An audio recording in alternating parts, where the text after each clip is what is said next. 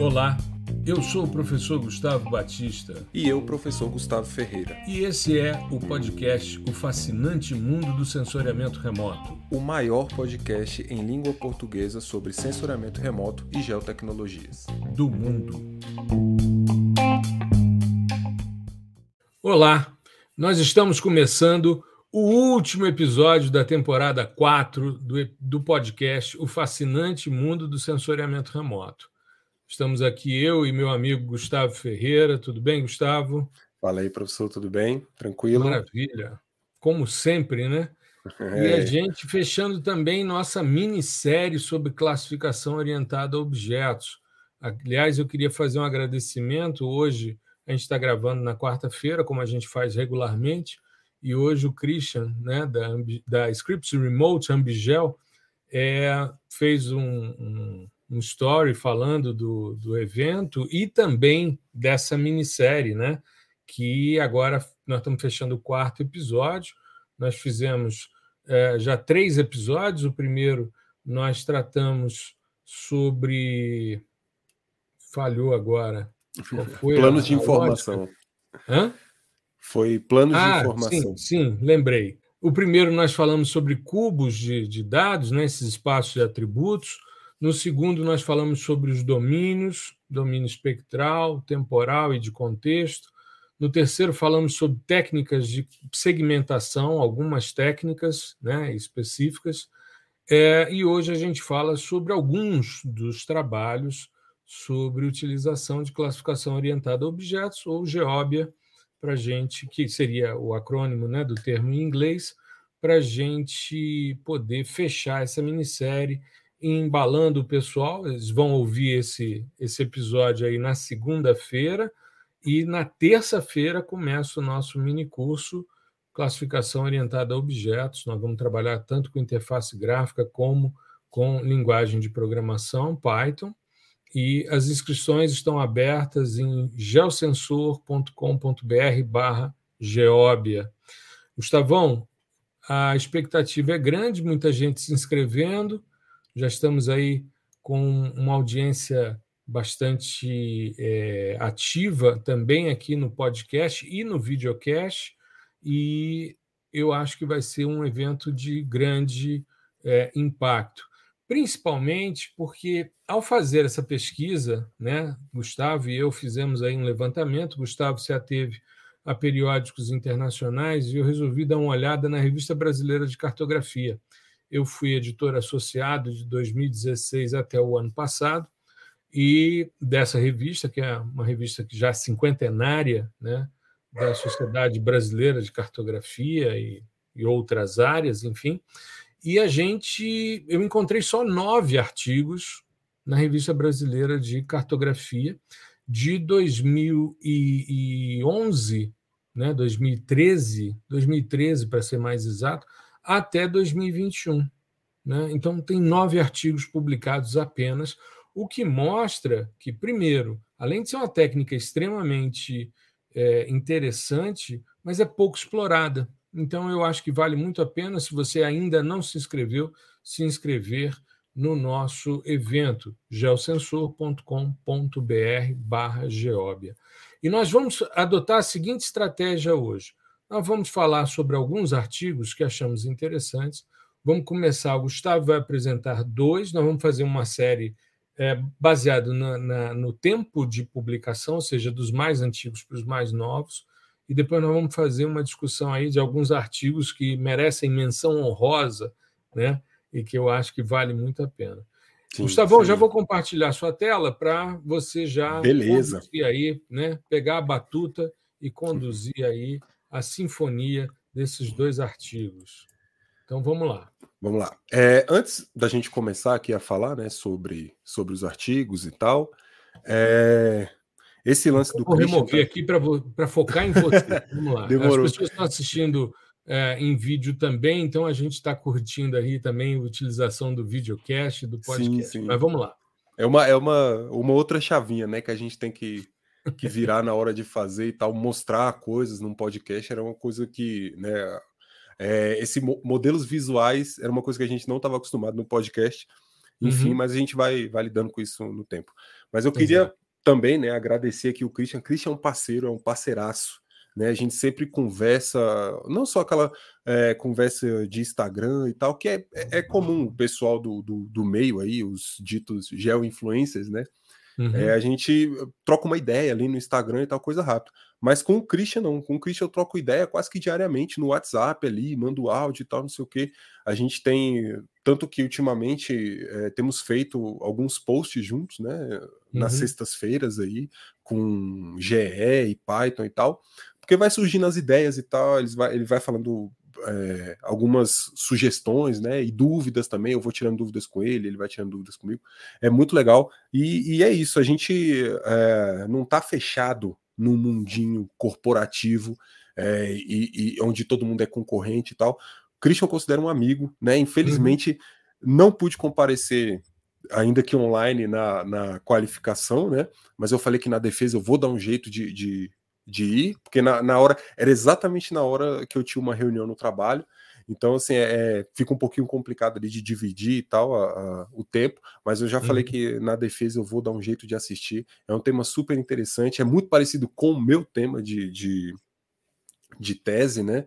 Então, assim, uhum. deixar meu muito obrigado aqui pro Christian, pro pessoal da Ambigel também, Marcos, a Luana, que eles são parceiros demais, né? São muito queridos, é. Exatamente. Aliás, é, só um detalhe, eu estava conversando, porque tá o, o pessoal da Ambigel, o pessoal da, da Ambiental Pro, da ClickGel, está todo mundo num evento de marketing no Rio, Sim. né? E aí eles postando juntos e eu comentando, aí os caras dizendo: ah, faltou só o senhor, né? O Anderson é sempre muito formal. Faltou só o senhor aqui. Eu falei: ah, quem sabe numa próxima. Aí, quando o Marcos veio falar comigo, ele disse: ah, o senhor está fazendo falta e tal. Eu falei: ah, mas a gente vai estar juntos no simpósio. Ele disse: ah, eu e o Christian vamos estar sim. E eu falei, ó, eu e o Gustavo já compramos passagem de ida é, e de é, volta. Já era. Hospedagem, mas a gente já está com passagem comprada para o Simpósio Brasileiro de Sensoriamento Remoto o ano que vem em Florianópolis, né? Então vai Exatamente. ser uma oportunidade muito legal, né? Sim. E assim, sobre, sobre o evento, né, o, o mini curso, cara, uhum. é, eu estava pensando esses dias e não teve nenhum lançamento, nenhum evento, nenhuma live que a gente pensou tanto e, e planejou com tanta antecedência igual esse. Exato. Eu acho que esse dado que você trouxe do, do, do, da quantidade de artigos publicados na, na RBC, né, é, uhum. diz muito sobre isso.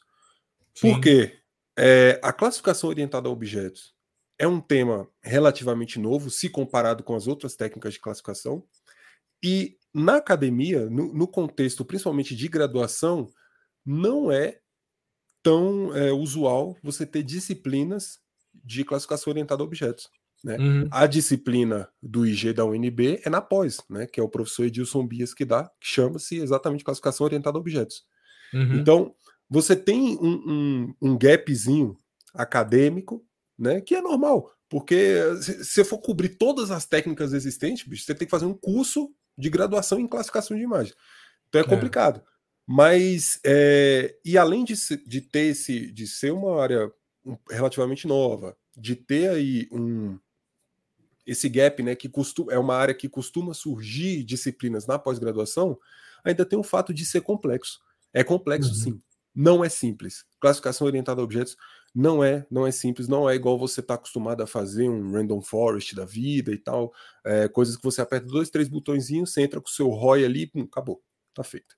Né? Então é complexo, sim, mas não é um bicho de sete cabeças, não é impossível de se aprender. Então o que, o, o, o que eu quero é, enfocar é que a gente teve todo um cuidado na hora de pensar em como transmitir, como construir esse conhecimento junto com o pessoal que vai participar. Tanto Exato. da parte do, do, do, software livre, né, tanto da parte desse é, desse apanhado de softwares, né, que não vai ser um software só, uhum. quanto da parte de programação. Porque é, eu já tinha scripts aqui de segmentação, né, com algoritmos tradicionais, e só que eles são bem longos, são bem complexos, né? Então a minha ideia é, cara, vamos simplificar. A gente passou coisa de um mês para bater o martelo em qual seria o, o conjunto de dados, quais seriam uhum. os planos de informação que a gente ia adicionar, né? E, e Qual alteramos seria... depois que a gente bateu o martelo. Exato. A gente alterou, teve alteração. tirou algumas bandas e colocou outras, né? Exatamente. Então, assim, é, é, isso é o, que é feito em termos de classificação orientada a objetos na, no dia a dia. Você uhum. passa ali um tempo pensando e tal, testando parâmetros. Cara, o, o, o que eu tenho de parâmetros anotados aqui, de vários segmentadores, é brincadeira. Dá para encher quase um livro aqui de númerozinho que a gente vai testando, vai testando, vai testando. Pô, e se eu esticar um pouquinho aqui, será que fica melhor? Será que não fica? Então é, é a gente passou esse assim um mês, se não foi mais de um mês, né, para pensar é. nisso. E aí eu ainda tô é, um, refinando um pouquinho, né? A gente está gravando na quarta-feira, uma semana aí antes do evento. Eu ainda estou refinando o, o, script, mas eu tenho certeza que vai ficar muito legal. E eu tenho certeza que o pessoal vai sair desse evento é, querendo utilizar é, Geobia, seja no software livre de interface gráfica, seja na programação, em tudo que vê pela frente. E a ideia assim como a, a, a ideia do evento, do mini curso, é a mesma ideia da série, que é não vamos esgotar o assunto. Aqui a gente não esgotou o assunto de classificação orientada a objetos. No mini curso também não. Porque ainda é, classificação orientada a objetos é um universo. É uhum. muito, é muito extenso, muito extenso. A gente vai mostrar alguns algoritmos clássicos, algumas é, técnicas clássicas, né? Mas existe o, o, o estado da arte da coisa que é muito focado também no deep learning, que a gente não vai explorar.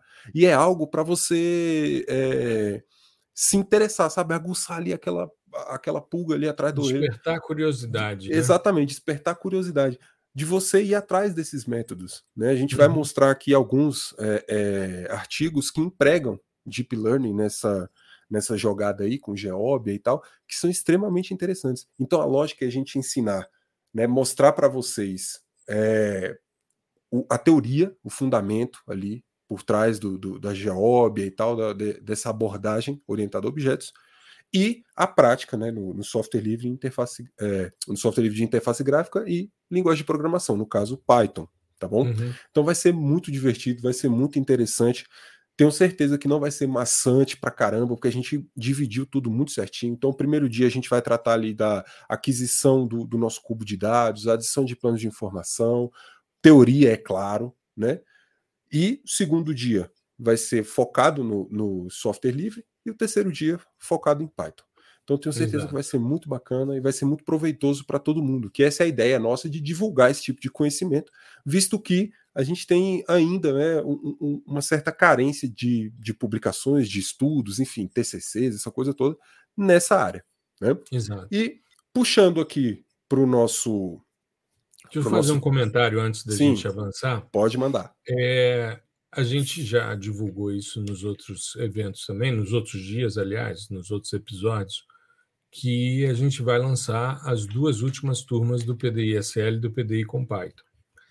E é, essa questão da classificação orientada a objetos é uma demanda antiga dos dois cursos. Então, nós resolvemos, porque a gente sabia que se a gente fosse é, colocar como aulas novas, como módulos novos, a gente demandaria muito tempo, porque, como o Gustavo bem salientou, a gente está há mais de um mês trocando figurinhas, conversando, verificando. Por exemplo, eu fiz um resultado de segmentação usando um determinado segmentador, que eu disse no episódio passado que iria utilizar no evento, já não vou usar mais, mas vou mostrar.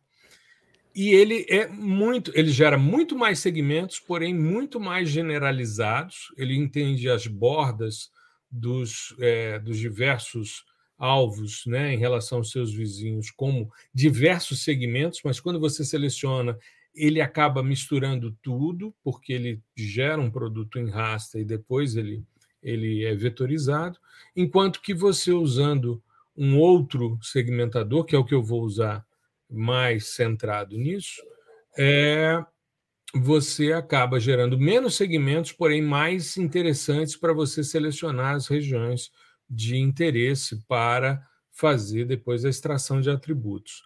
Então, é, ao longo desse processo, nós tivemos processamentos aí que duraram oito horas e meia né, e que não geraram tão, resultados tão eficientes quanto os que são gerados rapidamente. Então, tudo isso foi sendo ajustado e, ao mesmo tempo, foi sendo construído todo o material teórico dos dois cursos, que vai ser gravado agora essa semana, e também as execuções práticas, que também vão ser é, incorporadas aos dois cursos. Então, quando a gente fizer esse evento, no primeiro dia, nós vamos liberar várias aulas novas, né, só de pré-processamento. É, por exemplo, no PDISL já tem duas aulas já no ponto, aliás, três aulas já no ponto para serem lançadas. No PDI com Python, idem. E a gente, inclusive no módulo de GE, que o Gustavo inaugurou na última turma. E, além disso, dentro do módulo de classificações temáticas, nós vamos ter tanto teoria como toda a parte prática uh, utilizando a classificação orientada a objetos. Nós só não vamos trabalhar com classificação baseada em conhecimento porque uh, a gente vinha com a expectativa, por exemplo, de utilizar o InterImage, que é um projeto conjunto entre a PUC do Rio, o INPE, Universidade, acho que de Salzburg, se não me falha a memória, é, e ele está fora do ar. Há muito tempo eu venho tentando, inclusive entrei em contato com um ex-professor da PUC que trabalhou no projeto para ver se a gente conseguia acessar uma versão para poder fazer essas redes semânticas de definição. Né? Então, a gente ainda tem coisa para avançar no módulo, mas isso a gente vai fazer mais à frente quando isso estiver disponível novamente. Era um software gratuito, uma iniciativa muito interessante, mas que está fora do ar já tem algum tempo, ou seja, desde o início do ano eu venho tentando e sem sucesso. Então, é uma questão que eu acho que é importante a gente frisar também. Mas vamos falar então dos nossos artigos aí, dos trabalhos que a gente selecionou e que são interessantes para a gente avançar. Eu vou adicionar aqui na visualização o, os artigos e Gustavo fica aí à vontade para conduzir o processo uh, nessa, nesses dois trabalhos aí. Talvez se você tirar essa lateral, onde você tem um sumário.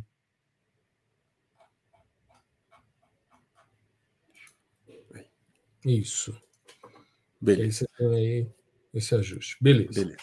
Bom, então, olha só, esse é o primeiro artigo que a gente selecionou, tá? Isso aqui não quer dizer que é o melhor, que é o, o supra-sumo dessa época e tal, é só para a gente entender, é, tentar entender uma evolução no tempo das uhum. técnicas utilizadas e das aplicações também. Vocês vão ver, principalmente na, na, na menção honrosa do professor, uma aplicação muito, muito curiosa e muito importante também. Né? Isso é muito legal. Então, a, a ideia aqui é aguçar vocês no sentido de olha o tanto de coisa que pode ser, o tanto de, de, resultado, de produtos, de enfim, de estudos que podem ser derivados da segmentação da classificação orientada a objetos. Né? Uhum. Então, esse aqui é o, o, o, nosso primeiro artigo né, de 1996, né, do Hired e do Woodcock. O Woodcock é um, um, um estudioso da, da parte de, de floresta, né? Da parte uhum. de, de, engenharia florestal e tal. Então ele trabalha muito com questão de textura e estrutura, né? De, uhum. de, de árvores, esse tipo de coisa. E esse artigo aqui, né? O, agora eu vou gastar o inglês para vocês. Combining Spectral and Texture Data in the Segmentation of Remotely Sensing Images, tá? Então, qual é a ideia do cara aqui? É combinar informações espectrais, ou seja, aquelas que a gente já está acostumado, né? Uhum. Ah, o domínio espectral com um domínio, né, entre aspas, são atributos texturais para conseguir segmentar uh, e classificar a, a, a, imagem. Né? No caso aqui é uma Landsat, tá? do sensor TM, que era uhum. o que o que estava, vamos dizer assim, é, disponível com, com maior facilidade na época, né? Então a gente tem que levar em consideração que o artigo é de 1996, tá? Exato. E eu vou destacar alguns pontos. É, o primeiro é que, o, é, além, é claro, da criação de uma camada de textura, né, de, de atributos texturais, ou seja, o plano de informação que foi adicionado ao domínio espectral, é o plano de informação referente aos atributos texturais, tá bom? Como a gente, como a gente já comentou aqui, atributos texturais serão é, objetos de um episódio, né? Só para isso. Então, uhum. matriz de concorrência, essa coisa toda, a gente vai destinar um episódio só para falar de textura no sensoramento remoto. Né? Que de é, repente é... a gente faz inclusive uma live, né? Pra, pode ser também. Para processar também. matriz de concorrência, né? Para eu acho que vale Sim. a pena, de repente, a gente pensar nisso. Esse Exatamente. mês a gente não vai ter a nossa live, porque a gente tem o nosso evento. Em mês Isso. de evento, a gente não faz live por causa da dinâmica e da demanda né, que esses eventos né, geram, de, acabam né, trazendo. Né? Mas, e a, a ideia aqui é adicionando esses planos de informações e segmentando com um segmentador que era assim utilizado nessa época, até, até mesmo meados de 2010, né, 2012 ali, é, era um dos segmentadores mais utilizados, se não o mais utilizado. Eu acho que 80% dos trabalhos que eu peguei nesse sentido, da década uhum. de 2000 para trás, só utilizava uhum. o crescimento é, de regiões, né, region growing. Region growing, Isso. Então, é, era um algoritmo muito comum, e era muito utilizado nesse contexto de imagem de sensoriamento remoto. E funcionava, na verdade, funciona, né? Porque não acabou o algoritmo, mas ele funciona muito bem para dados de média resolução. Né? Então, ali Sim. 30 metros, 20 metros, né? ele funciona muito bem. E, Foi e o que gerou o problema da quantidade de segmentos e que generaliza tanto, que Sim. é o que está implementado no GRAS. Né? Sim. Region Growing, você lança assim as, as, sementes, né, aleatoriamente, e aí ele vai vendo se você tem nos vizinhos é, não marcados aquele valor daquele pixel, né, para você atribuir essa, essa questão. Se tiver, aí ele amplia. Por isso que vai crescendo a região, ele vai ampliando a vizinhança, aí ele olha os vizinhos dos vizinhos e assim sucessivamente, até chegar um ponto em que não tenha mais nenhuma informação similar. Aí ele vai e recomeça com outro valor, um valor acima. Aí vai vendo a criação de uma Sim. outra região. E assim são criadas essas, esses crescimentos de regiões, esse algoritmo, que é muito legal. A lógica dele é muito simples e muito eficiente Sim. também. É bem, né? bem intuitivo, né? Bastante. Você é. está olhando ali para o lado e bom, vamos ver se isso aqui é parecido com, com comigo, né? E vai, uhum. vai olhando. É claro, isso de acordo com é, parâmetros pré-definidos. Né? Exato. Então, Exato. lineares, enfim. E aí você olha, bom, esse é similar. Então eu agrego esse cara para mim. Usa distância, né? Usa isso. distância, usa as relações de vizinhança, seja em quatro ou em oito vizinhos, e aí você vai fazendo essa avaliação. É muito legal. Sim. E aqui. A gente um, falou um... dele no episódio passado. Quando eu falei falou, do. Falou, falou, eu... falou dele do Mean Shift. E... Além dos que você comentou, eu falei desses dois. Isso. Né? E aqui o, o, legal, é outro ponto que eu destaco aqui no, no, no, no artigo, é que eles utilizaram também imagens simuladas. Que a ideia do cara uhum. era simular é, imagens de mais alta resolução com a presença de coníferas. Né? Então, nós temos aqui uma figura onde demonstra as simulações de uhum. coníferas com densidades diferentes. Né? Então, a ideia Legal. é identificar esses indivíduos. Aí. Então, olha só, em 1996, tá? significa o quê? Pô, eu não tenho uma imagem de altíssima resolução daqui, de uma uhum. área né, com, com, onde eu possa destacar indivíduos arbóreos. Então, o que, que eu faço? Eu simulo. Exato. Tá? É, assim, é claro que isso vai, vai gerar um viés, né, vai gerar um erro um pouco mais acentuado lá na frente, Tudo mas é, para fins metodológicos é muito importante. Tanto que é, o pessoal que, que vai ali para o rumo do data science, é, inteligência artificial, em deep learning tem um, uma técnica que chama data augmentation, que é o quê? Eu tenho uma imagem aqui da minha cabeça e eu vou utilizar uhum. para treinar. Fala assim, essa é a cabeça do Gustavo. Só que eu quero que o algoritmo reconheça que essa é a minha cabeça de várias formas, em vários contextos. Então o que, que eu faço? Uhum. Eu viro a imagem, eu cisalho essa imagem, eu passo o filtro, eu vou aumentando meio que artificialmente esses dados, criando outros ângulos de visão artificial para melhorar ainda mais o, o, o, meu algoritmo. né, a, o meu modelo. Então, isso é o Data Augmentation. É muito comum, muito comum de utilizar esse tipo de técnica, que é isso, ele, é, como a, a, a cena é uma matriz, você aplica uma transformação ali, você rotaciona, você faz o flip, né? Você espelha, você uhum. vira para um lado, orienta para o outro, enfim, tudo com operações matriciais simples, né? Certo. E aqui o que Isso o cara aí é fez... é 96 e aí a gente tem o Iconos 2 em 99 né, disponível a partir de 2000, aí sim inaugura-se a alta resolução sim. espacial com pixels de um metro quadrado, né, com área de um metro quadrado, um metro por um metro. Mas é um marco, né? Sim, Inclusive, sim. qualquer dia desse eu vou, já combinei, vou convidar o professor Edilson, que você citou, que aliás tem muito tempo que ele não dá a disciplina de classificação orientada a objetos é, na pós, e é um amigo meu mais de, de 30 anos, e eu vou chamá-lo aqui para falar justamente sobre isso, porque ele é a primeira tese de doutorado no Brasil com os dados íconos para atualização de base cartográfica. Eu fui banca dele e pô, é um trabalho sensacional, sensacional mesmo. Maravilha. Vale muito a pena ser... a gente trazê-lo para conversar. Ele é uma figura, né? Ele anda, anda com o chapeuzinho bom vivan lá na, na UNB. ele é muito legal. É. Eu fiz, é. eu fiz, eu, fiz umas disciplinas na época da graduação com ele de SIG e tal. Sim, sim. É muito gente boa. E aqui, olha só, o, o ele, o, o, os autores, né, simularam não só em termos de densidade, mas também de porte dessas árvores. Então, Sim. se aqui na legenda tem tudo explicando. Ó, a primeira cena é com indivíduos menores, né, de porte menor e mais denso. Aí depois ele vai mudando. Ah, mais denso, mais de porte maior, menos denso e de porte maior também.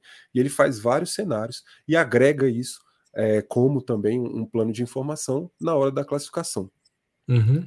E aqui a gente pode é, ter uma ideia também da, da, da questão do uso dos, dos atributos, né? Aqui utilizando também como atributos algo parecido ali com as Tesseled Caps, então você tem atributos como greenness, né, o uhum. verdor, uhum. já que é uma área de vegetação, né, florestada e tal.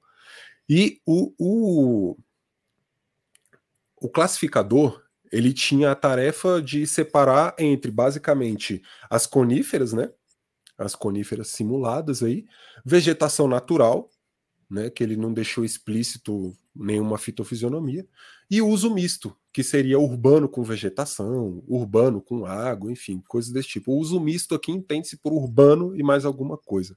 Né? Uhum. E os resultados foram bem satisfatórios, com é, acurácia, assim, geralmente acima de 90. Né? Esse gráfico aqui, ele, inclusive, é um gráfico que ele aparece em vários é, artigos desse, dessa temática, que é acurácia versus o tamanho das regiões ou uhum. o tanto de pixels presentes em uma região. Né? E a gente vê que chega uma hora em que, conforme você vai crescendo o número de regiões, a acurácia vai tender a baixar. Né? É, é uma, é uma questão lógica, porque aí você começa a generalizar demais. Né? Então você tem, que, você tem que ter um, um, um limiar ali ótimo para você utilizar né, com uma boa acurácia e com uma região bacana também, porque você não pode diminuir muito e chegar a nível de, do pixel, senão não vai, não vai ser classificação orientada a objeto, vai ser pixel a pixel, porque Exato, a sua região, a sua região vai ser um, um pixel, né? Então, uhum. é, basicamente é isso, é um artigo bem simples, né, dado até a, a, época de publicação, então a gente pode ver que, que o espaço, né, a, a área geográfica que cobre a imagem ela é, é pequenininha, tá? A gente tem poucos alvos e tal. É, aqui tem uns testes né, com segmentação só para a parte de textura, mas é um artigo muito interessante para vocês pegarem, darem uma olhada. Aqui já tem a parte das cenas, né? Então, é, é composição colorida, depois já a cena classificada. Tem uma comparaçãozinha né, entre uh, as coberturas né, do, do uhum. solo, né? Aqui também fala-se em uso, né, dado a época também é normal, mas é muito interessante, muito simples a, a leitura também. Infelizmente está em inglês, né? Mas nada que um Faz Google, parte. nada que um Google Translate não resolva, né? É, Vamos o lá. Google aprendeu, né? Com inteligência é. artificial foi aprendendo a fazer tradução de forma mais decente. Bom, aqui eu vou. Esse, esse eu quis detalhar um pouquinho mais por causa da, da, da época, então é porque ele é, ma, ele, é claro. é mais, ele é mais simples da gente entender, né? Eu vou para o próximo, que é, é esse um cara. procedimento interessante, né, de você verificar a construção, a lógica em 96, de você utilizar sim, sim. A, a, o domínio espectral e o domínio textural para você fazer essas, essas relações de classificação orientada a objeto. Muito interessante mesmo. Esse, esse daqui, é, eu tô, eu esqueci de pegar o meu meu acessinho lá do do CAPS, né, e colocar aqui para a gente pegar o artigo. Esse aqui é hum. um artigo fechado, mas eu, eu, coloquei ele pelo seguinte, pelo seguinte motivo. Né? É fechado, mas quem tem, quem está dentro do contexto de uma universidade tem acesso, né? É só entrar com, com o seu perfil lá. Aqui eu coloquei. Periódicos CAPS, né? Isso, periódicos CAPS. Café, né? Isso. É café, né? Aquele sistema de Isso. acesso. O, o nome do sistema é café. É, exato. E é, porque, até porque é um artigo de 2008, né? Mas o, o, o, o fato de eu ter, eu inserir ele aqui, por quê? Primeiro, ele utiliza para segmentar uma lógica de um classificador que a gente já conhece bastante, que é o SVM, né? Support Vector uhum. Machine. E, além disso, essa lógica é empregada em dados hiperespectrais do sensor chamado High Dice, né? H-Y-D-I-C-E. E aí cria algo que ele chama de Fuzzy Segmentation que é basicamente hum. o seguinte. Ao invés, a gente está acostumado a utilizar o SVM como um classificador. Né? Isso. Né? Então ele pega todas as instâncias ali e vai decidindo. Isso aqui é, é solo, isso aqui baseado né, no, no, no aprendizado, no, nas regiões de interesse que a gente rotulou. Disse isso aqui é solo, então tudo que é parecido com aquilo vai ser solo também. Aqui. Um, pra... uma separação dos hiperplanos a partir dos vetores de suporte, né? Isso, que é a lógica isso. do algoritmo. Né? Isso. Sendo mais técnico, é exatamente isso: a criação de um hiperplano, né? ou de vários hiperplanos, na verdade. Exato. E aqui ele utiliza para segmentar o SVM, só que da forma de regressão. Tá? Hum. É, inclusive, isso, é, isso é, é comum de utilizarmos duas abordagens com o mesmo algoritmo, tá? Então, por exemplo, se você quiser usar é, a regressão com SVM, você consegue, com Random Forest, enfim, com vários outros métodos que a gente está acostumado a utilizar como classificadores, você pode utilizar como regressor também.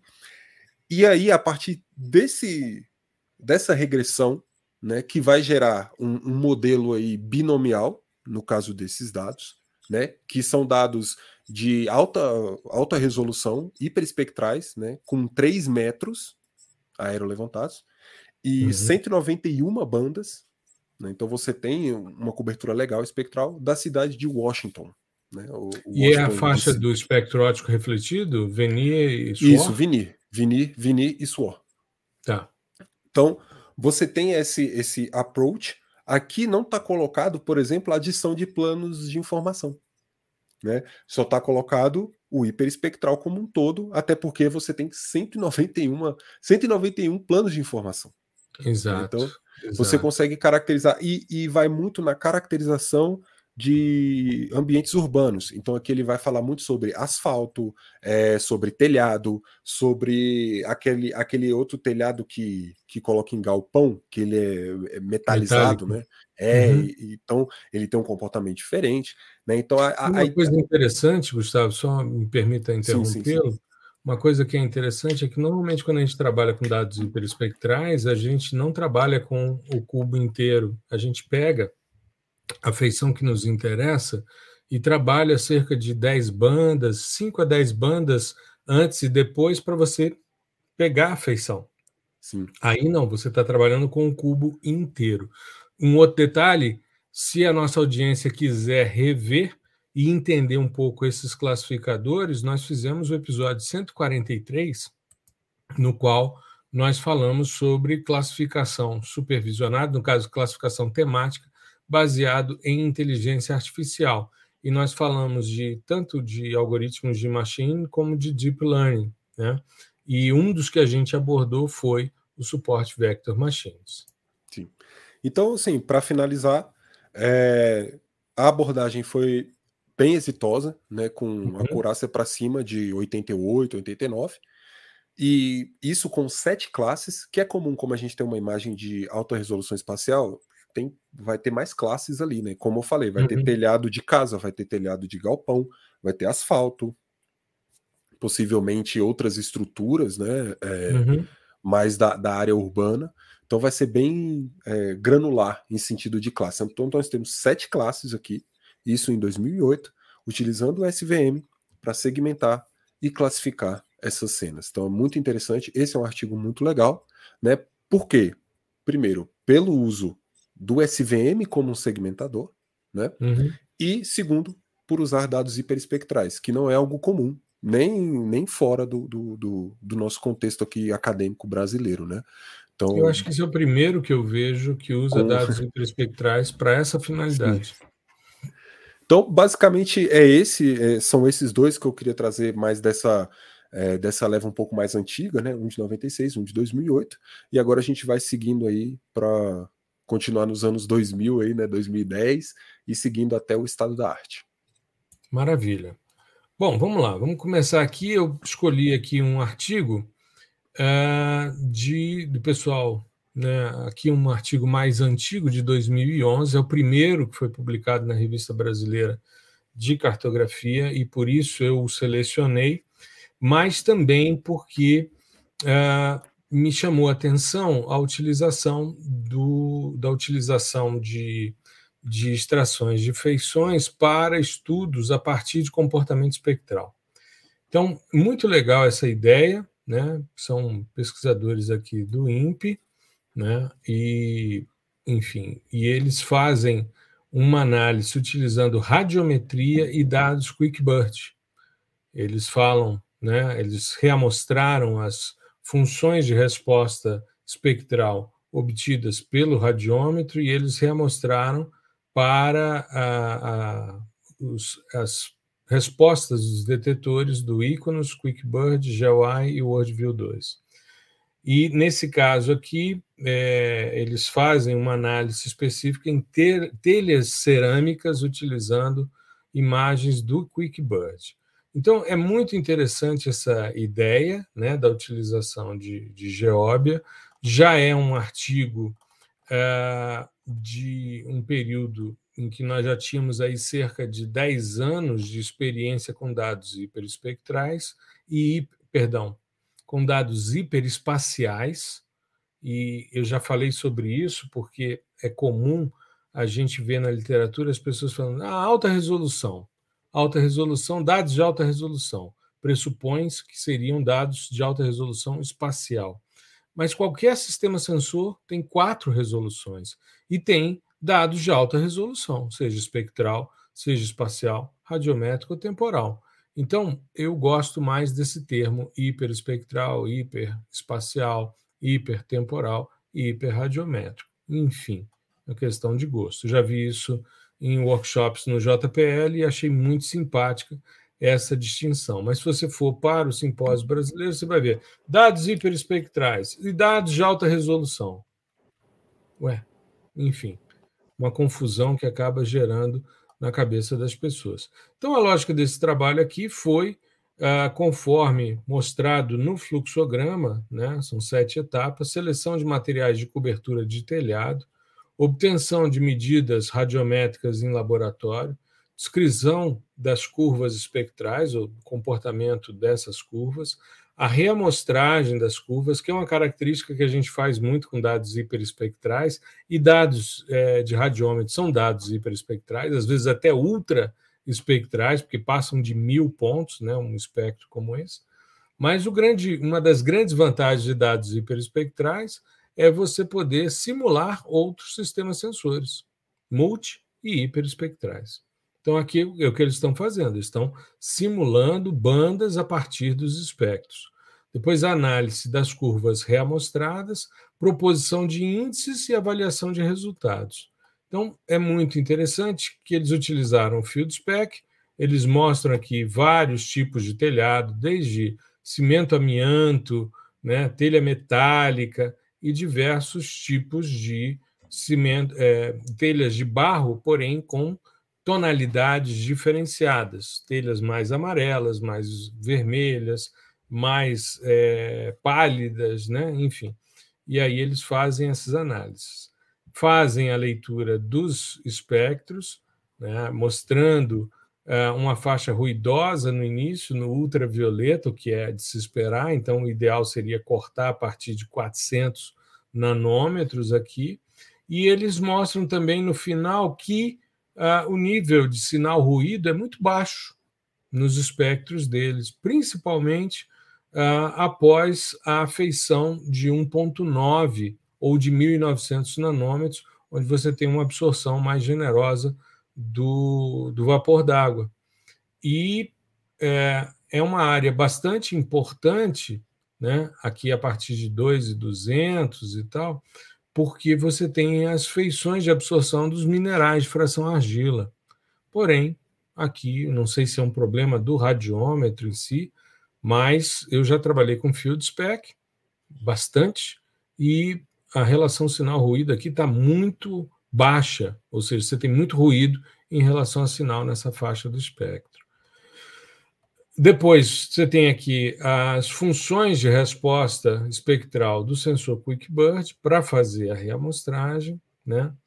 a análise das curvas, então esses espectros depois como se tivessem sido vistos pelo QuickBird para ver como é que seria a resposta de um pixel daquele telhado observado pelo QuickBird, a lógica é essa, né? E é, a comparação entre FieldSpec e QuickBird e a avaliação dos resultados. Eles utilizaram, então, os segmentadores para fazer essa separação do que é telhado dos demais, e aí fazem proposições aqui de razões de bandas, de índices para essas percepções, e é, chegam a, a, uma discussão aqui do que, que, conseguiu ser discretizado ou não. Uhum. Também achei muito interessante esse artigo o fato de estarem trabalhando com dados espectrais, mas com espectros de, de campo, né, ou de laboratório, com dados coletados no campo, reamostrados para um sensor de alta resolução para essa leitura. Pelo que a gente percebe, isso é um trechinho de uma dissertação ou tese, não ficou muito claro, mas pelo que eles disseram que testaram, aqui eles estão mostrando um pedacinho do trabalho. Né? Deve ter depois um desdobramento, eles devem ter publicado em outros periódicos esse tipo de análise.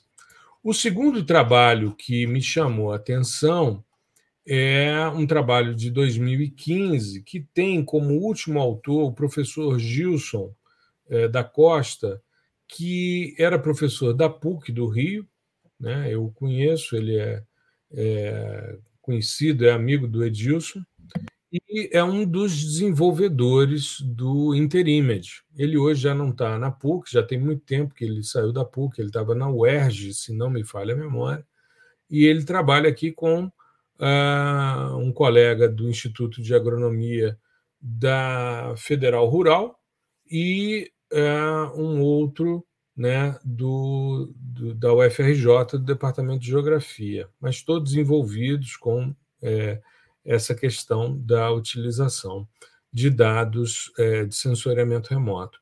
E ele fala sobre classificação de suscetibilidade, a ocorrência de incêndios, então é um foco específico, utilizando mineração de dados e geóbia. E aí tem a questão de uma coisa que ele defende muito, muito por causa do Interimage, que é a questão da classificação por conhecimento, que seria diferente de uma classificação é, por um atributo, como é o caso de uma classificação supervisionada ou não supervisionada. Ele utiliza como uh, dados os dados do Avenir 2, do ALUS, que foi a parte ótica, né? muito interessante esse sistema sensor. Eu fiz é, trabalhos de decomposição é, linear de mistura espectral, usando esses dados para é, mineralogia de solos em áreas agrícolas aqui, utiliza modelo digital de, ele, de elevação e dados do relatório de ocorrência de incêndios para o Parque Nacional de Itatiaia. E, além disso, é, utiliza o minerador de dados Weka, que é um, um dos mineradores mais usuais e mais é, é, difundidos, e o Interimage. O Interimage tinha um problema de tamanho da cena, ou seja, ele tinha uma limitação de área de trabalho. Isso eles estavam tentando jogar isso para a nuvem, né, para um intercloud, para poder trabalhar com essa possibilidade, mas é muito interessante você fazer essas análises utilizando essas redes semânticas para definir, né, a partir desse conhecimento, é, o que, que é o que. Ou seja, você vai definindo a partir desses nós dessa rede se você vai para um lado ou para o outro, ou seja, se é, você de repente utiliza lá um valor de NDVI, você coloca um limiar, se é maior, vai para um sentido, se é menor, vai para outro, enfim, você vai desdobrando né, uma árvore de decisões a partir dessa, dessa, dessa compreensão. E a utilização desse minerador de dados, o ECA, é justamente para você definir justamente esses, linear, esses limiares, né, esses pontos desses nós que vão separar uma coisa da outra, certo? É, eles têm uma relação muito intensa com o pessoal de Salzburg, principalmente com Thomas Blask, né? e vão fazendo aqui, eles descrevem aqui, né, o ECA é um software neozelandês que possui funcionalidades para mineração de dados e que permite a seleção de técnicas para a classificação de padrões em um banco de dados. Então, eles vão explicando essa lógica e utilizam essa área para fazer o estudo, né, a definição de quais são as áreas que são mais suscetíveis à ocorrência de incêndios. Né? Então, tem aqui o fluxograma, eu gosto muito de observar, toda vez que vou ler um artigo, eu sempre busco inicialmente o fluxograma para entender a lógica e para ver se faz sentido a construção.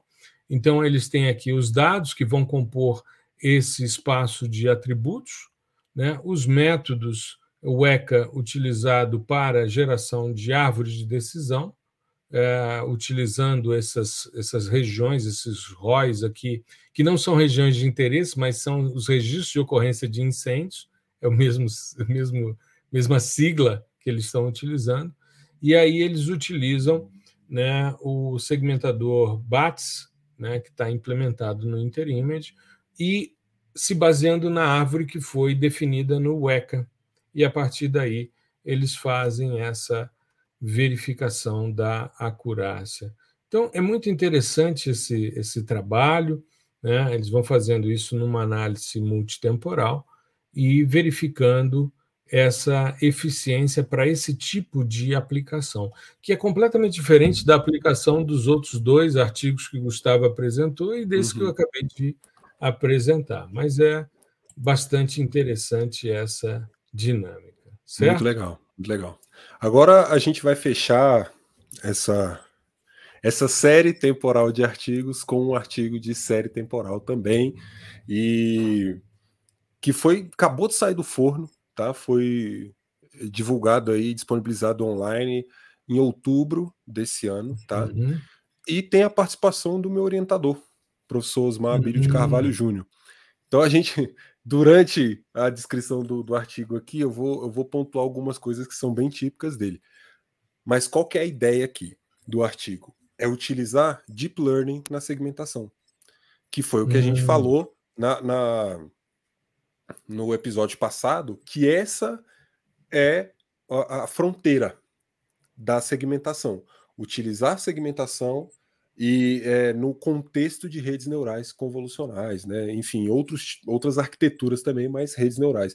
Então, deep learning dentro desse contexto aqui. E nesse caso é deep learning para segmentação de dados SAR, né, Sentinel-1, uhum.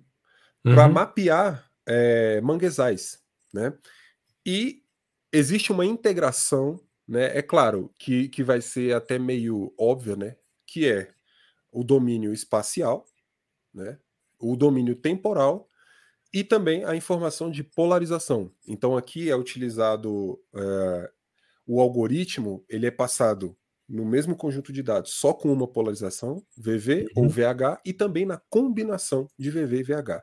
E além disso, são utilizados é, o que é comum na, nessa área, tá? Então não se assustem, que são utilizados vários, várias arquiteturas, né? Na verdade, é uma arquitetura mãe, né? Que é a UNet, UDU, né? Com vários, é, que eles chamam de backbones, né? Então, que, que seria ResNet, VGG, é, EfficientNet, todos esses nominhos e siglas são bem comuns do Deep Learning, tá? São arquiteturas e subarquiteturas de redes que são bastante utilizadas para segmentação de imagens, é, não exclusivamente do sensoramento remoto. Então, a ideia é você achar o melhor modelo dentre essas combinações e, o melhor, e a melhor combinação de dados com o melhor modelo, né? Para segmentar esse e encontrar, né, mapear uh, os manguezais. E aqui, primeira, primeira coisa que eu vou pontuar: séries temporais. Dificilmente você vai ver hoje em dia um trabalho do professor Osmar que não tenha séries temporais. Tá? Já tem algum tempo que ele vem trabalhando é... com séries temporais, né? Outra coisa, quando a gente vem aqui, ó, para esse essa figurinha, essa figurinha do cubo temporal é um clássico tá? Uhum. É, tu, o, os trabalhos do professor Osmar têm muito essa figura para é, fazer um, um, um, uma modelagem visual do que é a série temporal, né? Então você tem as dimensões espaciais, né? Cada cena e o eixo Z é o tempo, tá? Uhum. Então isso permite você é, entender o comportamento daquele pixel ao longo do tempo, a história do pixel, né? Outra coisa também que dificilmente o, o professor Osmar não faz é aplicar um filtro Savitsky-Golay nas séries temporais. Tá? Inclusive, esse, esse, essa logo da bandeirinha do Brasil aqui é a logo do, do software dele, né? Que chama Abílio. E uhum. a gente já falou sobre ele aqui, tá? E essa bandeira vem, vem antes de questões políticas, tá? Esse software é de, de vários anos, tem mais de 10 anos aí. Sim. E, e é, e é, e, é, muito legal que, como eu já falei, é um software meio é, modular, né? Ele é dinâmico. Então, cada versão tem coisas novas e, e vai deixando pro, de lado as coisas que não são mais tão utilizadas assim dentro do contexto científico e extremamente focado em processamento digital de imagem. E lá é, possui um módulo, né? Lá tem um módulo de filtragem temporal que utiliza basicamente Savitsky-Golay. Aí tem média, mediana. É, uhum você pode filtrar também pelo por MNF, né, se você quiser, Minimum Noise Fraction. Mas é, é bem típico assim do professor Osmar utilizar o Savitsky Golay. Eu utilizei é, na, na, no meu TCC, né, que eu, ele também foi orientador, mas era um outro contexto, não eram imagens de radar. E pra, uhum. a, até, isso até mostra para a gente que é um, é, um, é um algoritmo, inclusive é um, é um algoritmo que foi pensado e, e, e utilizado em dados médicos, né? Então, ele é, mas ele é super, super flexível, né? super versátil. É, é aplicado em todos os contextos aqui de, de, de imagem de satélite. E do, do ladinho aqui do, do contexto dos filtros, a gente tem né, a, a seleção dos modelos.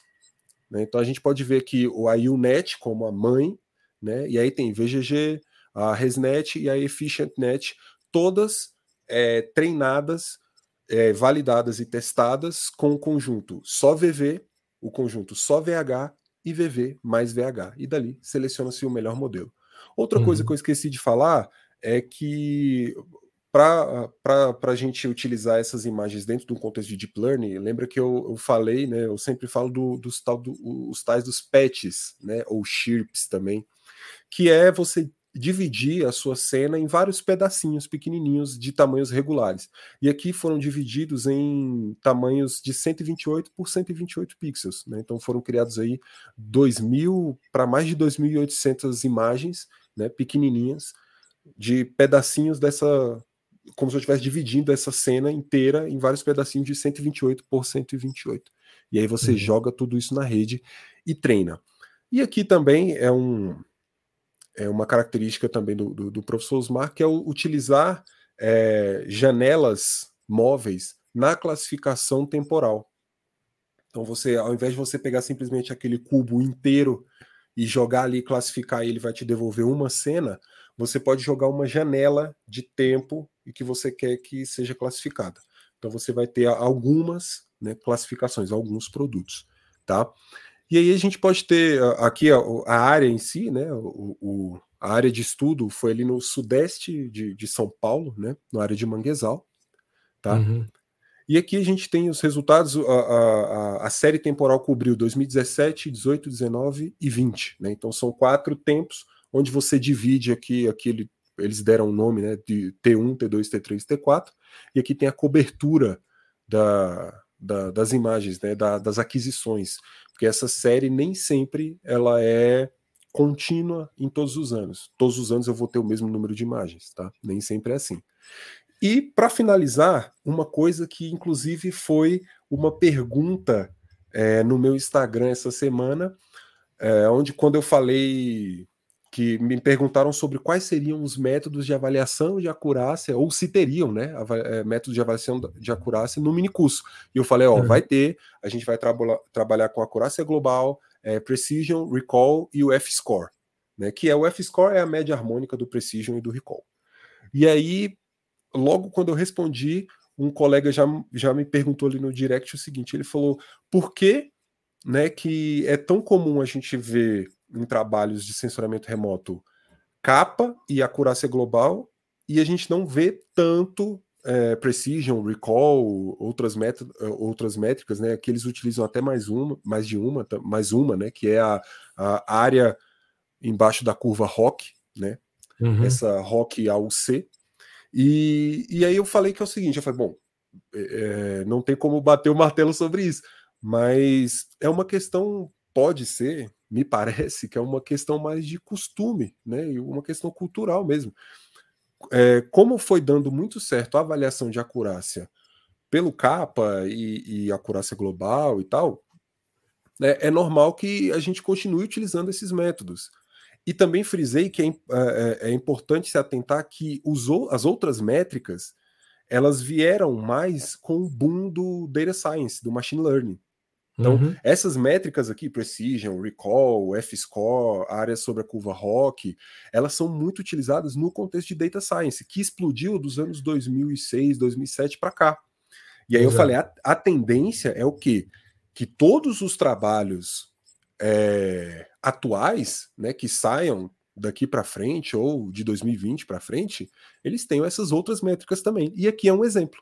Aqui tem uhum. Precision. Recall, acurácia global e é, o F-score e a área sobre a curva ROC. Tudo isso para definir, ou seja, você tem um pool de métricas de, de, de, de avaliação de acurácia para você entender quanto mais métricas, é claro você não vai colocar um milhão de métricas, mas quanto mais métricas dentro de um limite aceitável, melhor para você identificar né, onde o seu modelo pode estar tá errando, porque tem métricas que, que são específicas para um tipo de erro. Né? A acurácia global, como o próprio nome já diz, ela dá um, um panorama, um geralzão ali. Agora, uhum. ela não vai, por exemplo, a acurácia global, você vai ter um número que vai refletir a sua cena toda, mas vamos supor que você tenha 20 classes. Você quer saber a acurácia por classe? Aí é outra história. Ele não, a acurácia global não vai te dar isso. Então, o ideal é você trabalhar com métricas que, que sejam compatíveis com o número de classes que você tem e com a complexidade é, espacial né, do, do seu alvo. Tá? Então, uhum. Então aqui você vai ter um, um, um, emprego de várias dessas, e é muito legal a gente é, entender né, e ver aqui na prática como que isso é utilizado. Aqui tem os resultados, né? Tem a, a parte de segmentação, avaliação de falso negativo, falso positivo, né? É, toda aquela, aquela, aquela história dentro do contexto de classificação. E é muito legal, performou super bem, né? Teve é, em métricas aí, acho que a piorzinha foi a área sobre a curva ROC, se eu não estou enganado, que ela teve uma métrica foi de 70 e pouquinhos por cento, mas se você pegar é, a acurácia global, 97%, né? Precision 85, Recall 84 e o F-Score 85, porque é uma média harmônica entre eles. Né? Então, assim, uhum. assim, resultado muito bacana, um artigo super novo, com várias metodologias aí no estado da arte, né? E que eu recomendo bastante. Acabou de sair. Maravilha, maravilha. Bom, vamos falar aqui é, rapidinho, vou sim, alterar sim. aqui. Vou falar sobre um, um artigo que eu é achei é muito interessante do pessoal do Departamento de Geografia da USP, é, que saiu em 2021, agora na Revista Brasileira de Cartografia. Né? Eu falei lá que eu estou vendo aqui a Sociedade Brasileira de Cartografia, Geodésia, Fotogrametria e Sensoriamento Remoto. Guarda esse tanto de coisa de é, cabeça, não guardo de jeito nenhum. É, mas eu chamo a atenção para um detalhe. Ah, sim, antes de avançar, o, a questão do UNET, o Gustavo falou no episódio 143 sobre o desenvolvimento, como funciona o algoritmo. Então, se tiver alguma dúvida, vai lá no 143 e ouve novamente. Eu achei muito legal esse artigo que fala sobre uma relação entre piscinas e nível socioeconômico na população de Marília, no estado de São Paulo. A gente vive, Gustavo e eu, numa cidade que tem, num bairro chamado Lago Sul, a maior concentração de piscinas, se bobear, do mundo, né? Sim. Porque, assim, é uma casa, uma piscina, uma casa, uma piscina e tal. Eu morei Nenhuma é nossa, lá. tá? Hum? Nenhuma é nossa. Não, eu morei 20 anos. Eu morei 20 anos lá. Tive uma casa com piscina, durante 20 anos, né? Eu morei quando garoto na casa do meu pai. Meu pai até hoje, né, mora no, no Lago Sul, pertinho do aeroporto. Morava. Eu comprei uma casa a duas ruas dele, justamente porque ele ia envelhecer. Eu pensei nisso, de ficar Sim. perto deles, né? Mas é, depois de um tempo eu percebi que não, que essas distâncias se venceriam facilmente. E a minha irmã mora com eles hoje, com os meus sobrinhos, então fica mais tranquilo. Mas morei 20, morei 11 anos na casa do meu pai. Depois, já casado com os filhos, eu voltei as crianças pequenas, nós passamos 20 anos até 2019, quando a gente vendeu a casa e voltou para apartamento, o que facilitou e simplificou muito a minha vida. Ela se tornou muito mais tranquila. Mas, enfim, então, naquele bairro, a gente tem uma concentração imensa de piscinas, e aqui a, a lógica foi muito interessante. Eles utilizam a lógica da geóbia, as técnicas, né, e fazem essa regressão com dados do IBGE para ter essa compreensão dessas relações. É, deixa eu pegar aqui o, o, nosso fluxograma, né? Então, dados do IBGE de 2010, está rolando o levantamento do censo ainda, né? Está finalizando, mas demorou aí para sair. E a gente tem aqui, então, a seleção de variáveis e composições de indicadores socioeconômicos, definição de grupos socioeconômicos do setor censitário, e aí eles vão fazer regressões lineares globais e ponderadas geograficamente entre a quantidade de piscinas e por setor censitário e esses grupos nesses setores censitários. E como é que eles chegam à quantidade de piscinas? Uma imagem WorldView 2, classificação de piscinas domiciliares com base em geóbia, e aí chegam a esse essa informação, quantidade de piscinas por setor, e aí fazem essa regressão. Muito legal, eles fazem a separação entre sem rendimento, de 1 a 2 salários mínimos, de 2 a 5, 5 a 10, 10 a 20 e acima de 20, né? E vão fazer essa segmentação, tá aqui a imagem segmentada, né, bonitinha, e fazem uma árvore de decisão para a definição do que seria piscina. Começando a segmentação, a imagem segmentada, eles começam a usar os critérios né, que poderiam ser obtidos a partir, por exemplo, de uma mineração de dados, como a gente viu no artigo que utilizou o ECA, né, o pessoal do Rio, né, que salientei ainda há pouco o trabalho do professor Gilson. Aqui eles utilizam um limiar de NDVI para separar o que é vegetação do que não é vegetação. Depois eles usam o brilho para separar o que é sombra e água e área construída. Dessa área construída, eles usam novamente o brilho, só que num outro limiar para separação entre piscinas e telhados de concreto pintados com cores claras e no outro lado você tem uh, os, o que seria outros tipos de telhado e pavimentação e dessas áreas de piscina e telhados eles fazem uma média da banda 4 do sistema sensor que eles estão utilizando e fazendo aqui uma média né, eh, a partir de um limiar. Se atinge essa informação, é piscina, se não, é telhado pintado com cor clara. Achei muito interessante essa relação, e, eh, e essa banda 4 é a banda do NIR, e a partir daí eles vão fazer regressão entre renda e número de piscinas para o setor censitário.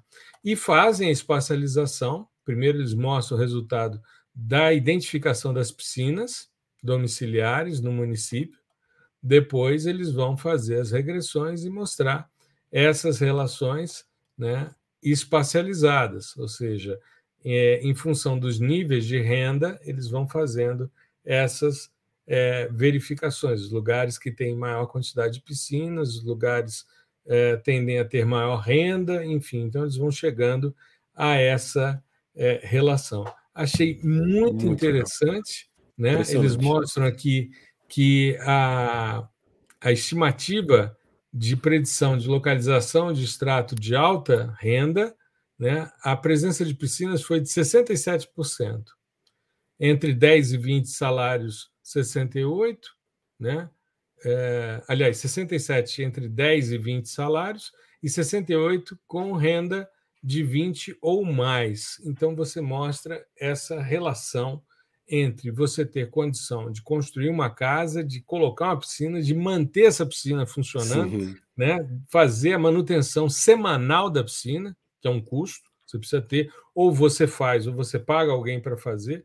Então, eu achei muito interessante e eles fazem uma sugestão aqui de técnicas de automatização utilizando mineração de dados, machine learning e dados de LiDAR para melhorar o desempenho do modelo. Achei genial, não podia deixar de citar, porque a gente está acostumado a ver né, separação, classificação mais tradicional, mas aqui uma relação entre o que é um indicador de qualidade de vida urbana, né? o cara ter uma casa, ter condição de manter uma piscina e tal, e a verificação com o nível de renda, o que é extremamente interessante. Ah, muito bom, muito bom. Eu acho, legal, eu acho que né? assim, esses, esses episódios que a gente pro, se propõe né, a, a apresentar alguns trabalhos, eles são muito interessantes para instigar o pessoal Principalmente o pessoal que está aí. Eh, eu sei que tem muita gente que está, pô, eu quero entrar no mestrado, mas eu não tenho um tema. Eu quero, eu tô chegando no TCC, mas eu não tenho um tema. Cara, olha o uhum. tanto de coisa que você pode fazer, derivando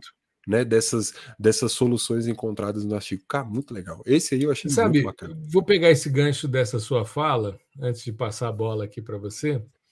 Deixa eu colocar nós dois aqui, sem os, os artigos, para a gente aparecer mais de pertinho aqui. É, eu normalmente, na minha disciplina de graduação e nas disciplinas de pós, você já foi meu aluno em quatro disciplinas, sabe Sim. disso. Eu normalmente seleciono artigos que foram apresentados. Quando é na graduação, eu pego trabalho de simpósio. Quando é na pós, eu pego periódicos internacionais de alto fator de impacto e peço que as pessoas apresentem e digam o que você faria para melhorar esse trabalho, para chegar melhor a esse resultado. Os meninos da graduação, quando se deparam com isso a primeira vez, eles dizem: cara, isso é inconcebível, isso é impossível. Como é que eu, um estudante de graduação, vou criticar um trabalho que foi apresentado? Mas depois que eles veem todas as técnicas de processamento e vão discutindo, eles percebem que é uma grande bobagem você não se achar competente para isso. Muito pelo contrário. E é normalmente assim que a gente tem as ideias. Quando eu vou para eventos, o que, que eu faço? Eu pego, quando sai previamente, né, ultimamente não tem saído assim, mas antigamente se divulgavam os anais dos eventos, né, pelo menos os simpósios de sensoriamento remoto, antes do evento. Então, a gente chegava no evento, pelo menos com a, a lista de todos os trabalhos aprovados, muitas vezes você não tinha acesso ao artigo, mas você já tinha ali a lista de todos os trabalhos aprovados que iam ser apresentados. Então, eu dou uma olhada nos temas que me interessam, vejo os trabalhos que me interessam, marco aqueles que eu quero assistir. Aí eu vou ler o trabalho dos caras nos anais, né? Normalmente tem aqueles totens lá para a gente visualizar, um computador ou outro para você ver e tal. Aí eu vejo o que, que o cara fez e vejo, pô, aí eu anoto. normalmente, olha, o cara apresentou isso e tal. Se eu fizer dessa outra maneira e chegar nessa possibilidade, ou se eu usar esse outro tipo de conjunto de dados, eu vou ter condição de talvez responder melhor essa pergunta de pesquisa. Uhum. Aí eu testo. Ou então eu chamo algum aluno que quer fazer um TCC, uma coisa assim, um PIB, que fala, moçada, é o seguinte, ó, vamos estudar isso aqui, vamos ver no que, que vai dar. E aí a gente testa. E aí você tem ideias, sacadas e pronto. Aí você chega a um, a um novo artigo, uma nova ideia, enfim. É por aí, né? Sim, sim. São esses brainstorms que levam a isso, né? Muitas vezes essas discussões com várias pessoas ali, né? Você vendo vários trabalhos, acaba sendo um brainstorm informal. E aí você. Mais, mais silencioso, né? Você está vendo é. ali, mas cabeça. Tá Exato, estou fervilhando o tempo todo, né? Sim. Isso. Isso quando eu tinha muita paciência de assistir os trabalhos. Hoje eu confesso a você que você vai perceber, você vai a um simpósio comigo, você vai perceber que eu vou mais para rever os amigos, para ver um trabalho ou outro e tal. Mas assim, eu já não tenho mais tanta paciência de assistir tudo aquilo dali. Quando eu era mais novo, nossa, eu não podia perder. Eu tinha que assistir e tal. Eu falei, não, Anotar. Vamos mais devagar, né? Mais devagar. eu anoto por você. Isso, tudo certo. Então vamos ver agora o trabalho que o Gustavão colocou aqui como Orconcourt. É, como menção honrosa aqui, que. Menção honrosa, é, exato. Não deveria é, deixar de apresentar para vocês, porque é, é, faz parte do, do aprendizado de algo novo, né? Quando você quer entrar em alguma área que você só viu superficialmente, que é, é acessar os artigos de revisão Tá? Isso é uhum. é muito importante, porque ele vai ter todo o contexto histórico, a evolução daquela área específica, é, em termos de publicações, em termos de métodos. Isso é muito bacana, porque a pessoa fez esse trabalho de compilar tudo aquilo ali para você. Né? Uhum. E esse aqui é um artigo de 2019, né? então falando é, especificamente sobre orientação a objetos, né? uma revisão aí sobre os algoritmos e também alguns desafios na perspectiva do sensoramento remoto. Agora, só para a gente finalizar aqui rapidinho, porque um artigo de revisão, como a gente já falou, é algo que se propõe a, a, a trazer um arcabouço teórico é, de revisão mais uhum. robusto, né? Então aqui é onde você vai entender a história e tal, é, aplicações, né? Tem um monte de aplicações diferentes também aqui dentro do, do, do, artigo. Não é uma análise em uma área de estudo, um estudo de caso, enfim, coisa do tipo, né? E o que, o que eu achei legal, eu peguei aqui uma figura que é essa daqui, ó. É uma figura desse artigo, onde ela mostra o número de publicações por ano com a temática de classificação orientada a objetos e é, seleciona ali alguns softwares né, que surgiram ou que eram bastante utilizados naquele ano e também conjunto de dados, né, eh, sistemas sensores que eram utilizados bastante nesses, nesses intervalos de tempo. Então, olha só que legal.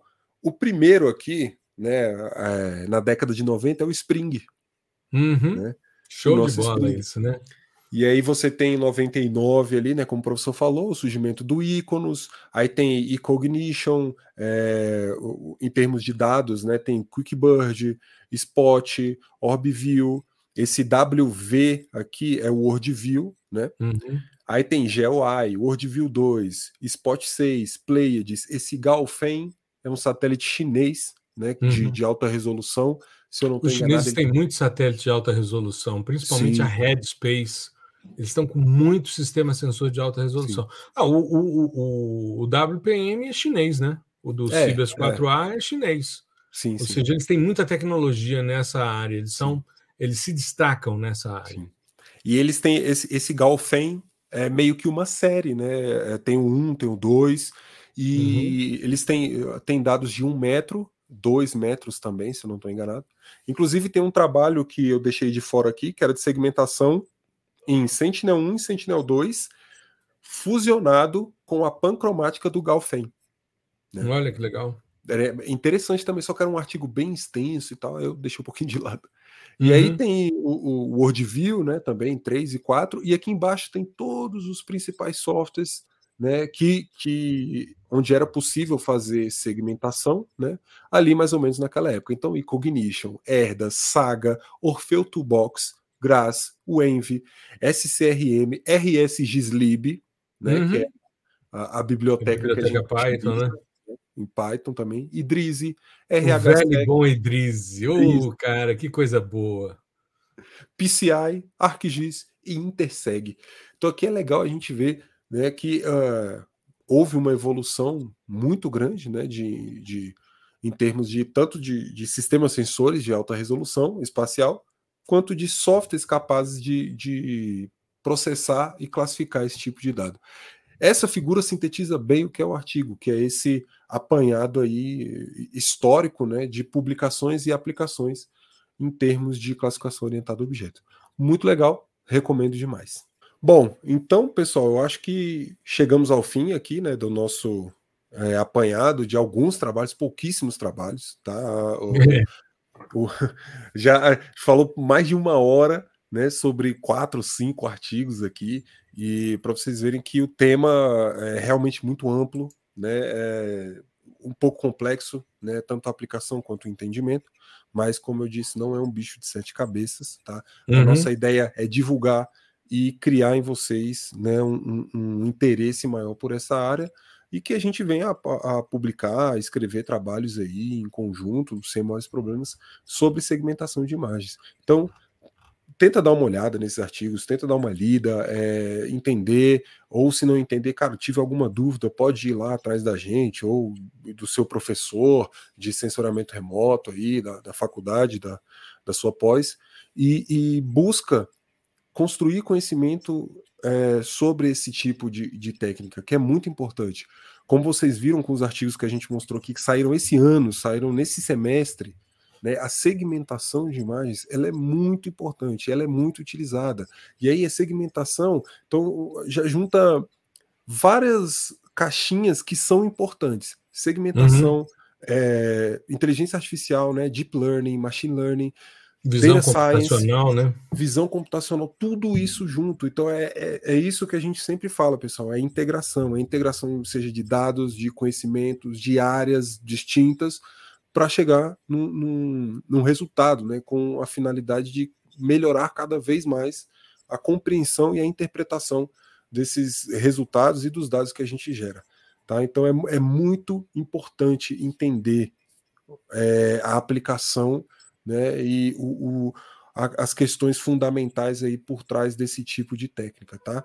Não uhum. é é, é, claro que você vai conseguir resolver muita coisa do, do, da, da, sua vida aí acadêmica ou é, corporativa com as técnicas ditas mais clássicas. Mas você vai se deparar com isso aqui. Você vai chegar em um momento que você vai querer classificar alguma cena de alta resolução e não vai conseguir, ou vai, vai conseguir gerar um, um resultado muito ruim. Tá? Então você aqui é necessária a mudança de paradigma. Tá? Então a gente está botando esse alerta na cabeça aí de vocês para que vocês já dê um start nesse estudo logo. Maravilha, maravilha.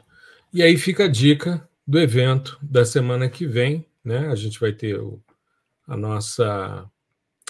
Esse episódio sai na segunda, na terça-feira a gente tem o nosso evento aí, um mini curso Classificação Orientada a Objetos, para a gente uh, discutir um pouquinho teoria e prática dessa área tão fascinante como é fascinante o sensoriamento remoto. Beleza? Exatamente. Gustavão, um grande abraço para você, querido. Tudo de bom. E a gente vai se falando aí. Ainda temos algumas coisas para definir para o evento, mas terça-feira estamos aí, né, ao vivo e a cores no YouTube. Para quem se inscreveu, nós vamos mandar o link bonitinho para que as pessoas possam participar. Tá legal? Com certeza. Uma boa semana a todos, fique bem, se cuide. Você também, Gustavo. Um grande abraço. É isso, um abraço, um abraço, professor, um abraço, pessoal, e até terça-feira.